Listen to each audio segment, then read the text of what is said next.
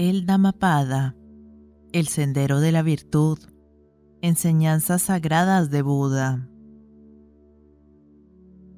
Capítulo XIX El justo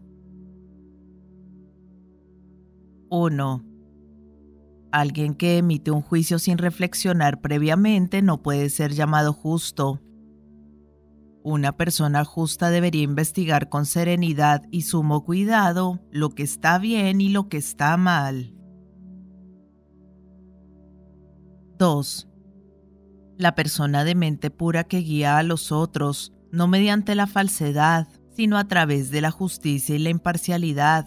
Aquel que es un devoto guardián de la rectitud, de alguien así puede ser dicho que es la morada de la justicia.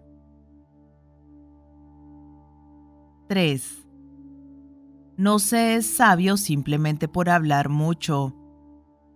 Aquel que es firme, libre de odio y de temor, ese puede ser llamado sabio.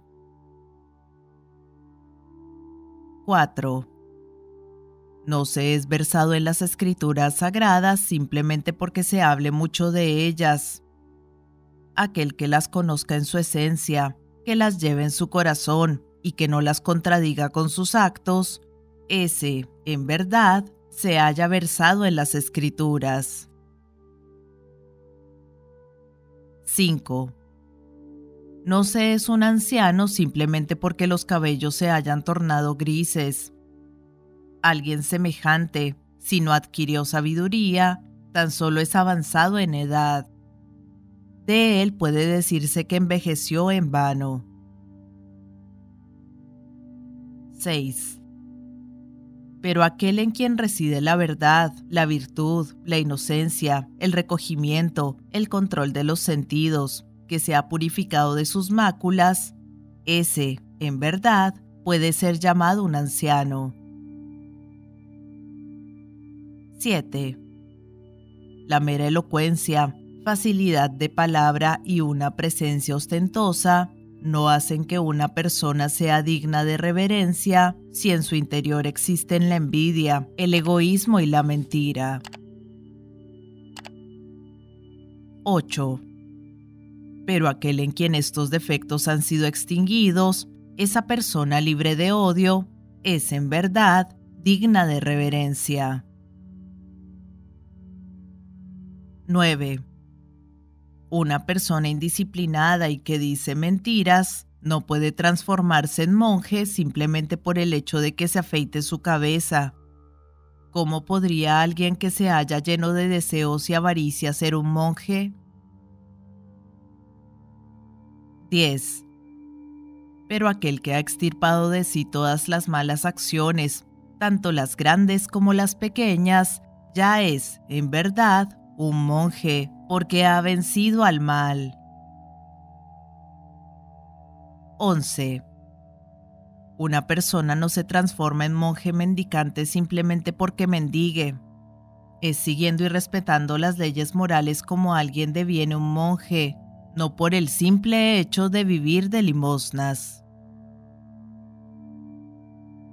12. Quien ha extinguido en sí todos los deseos, cuya conducta es sublime, que vive conociendo la naturaleza ilusoria de este mundo, él, en verdad, merece ser llamado monje. 13.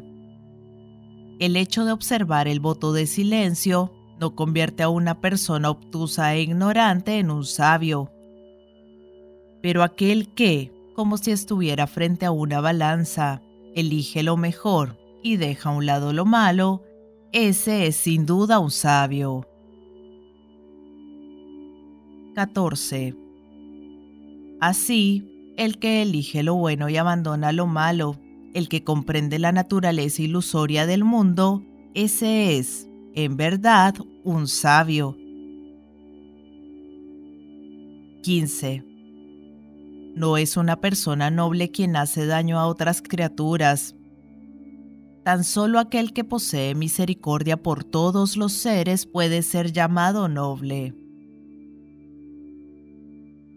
16-17 No hallarás la paz y el contentamiento simplemente llevando una conducta moral, ni por austeridades, ni tampoco a través de mucho estudio, mucho menos aún por el desarrollo del poder de concentración.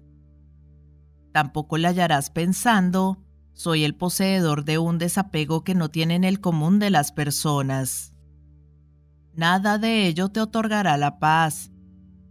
Para lograrla, debes alcanzar una sola cosa, la extinción de todo deseo. Aquí finaliza el decimonoveno capítulo titulado El justo.